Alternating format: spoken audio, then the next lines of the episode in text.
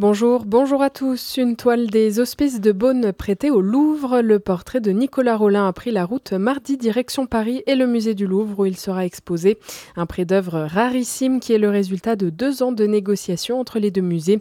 La toile réalisée par Roger de Lepasture en 1443 va être exposée à partir du mercredi 20 mars. La toile appartenant aux hospices sera aux côtés d'œuvres similaires destinées à l'époque à Nicolas Rollin, alors chancelier de Bourgogne. Ces toiles proviendront de New York, Philadelphie, Francfort, Bruxelles et donc Beaune. Elle retrouve sa voiture sans roue sur le parking de la gare de Montbard. Une automobiliste l'avait garée vendredi et a eu la mauvaise surprise de retrouver son véhicule sur cale à son retour lundi. Elle est allée déposer plainte à la gendarmerie pour le vol de ses quatre roues. D'autres automobilistes ont déjà été victimes d'actes de vandalisme ici ces dernières années. J-1 avant le début de la collecte des Restos du Cœur dans le Jura. Dans les locaux de l'association, tout le monde s'active pour préparer au mieux ce week-end. Actuellement, 3377 personnes sont accueillies dans le Jura, ce qui représente 1400 familles. Comme chaque année, certains produits sont à privilégier si vous souhaitez donner. Pensez au sucre et au café. Également dans votre actualité, les cinq prochaines semaines s'annoncent denses à la Cour d'assises spéciale de Paris. Ce matin, c'était le début du procès de l'attentat du marché de Noël de Strasbourg de 2018 qui avait fait cinq morts et dix blessés. Un procès sans le principal intéressé, Shérif Shekat, abattu par les forces de l'ordre après 48 heures de traque. Quatre hommes sont jugés. Ils sont soupçonnés d'avoir joué un rôle à des degrés divers dans la fourniture d'armes à l'assaillant Baptiste Berthelin. Eh bien oui, le principal accusé est Audrey Mondjei.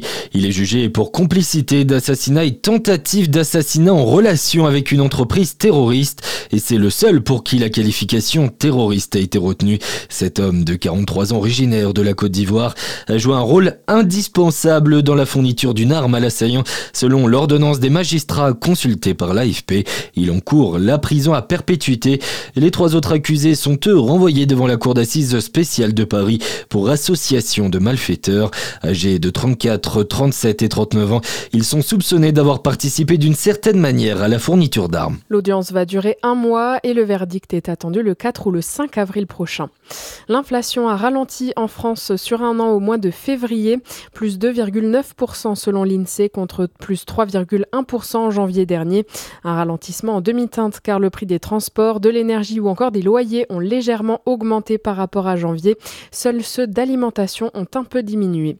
Et puis on termine avec un mot de sport et le retour de la biathlète jurassienne Lou Jean Monod en Coupe du Monde de biathlon.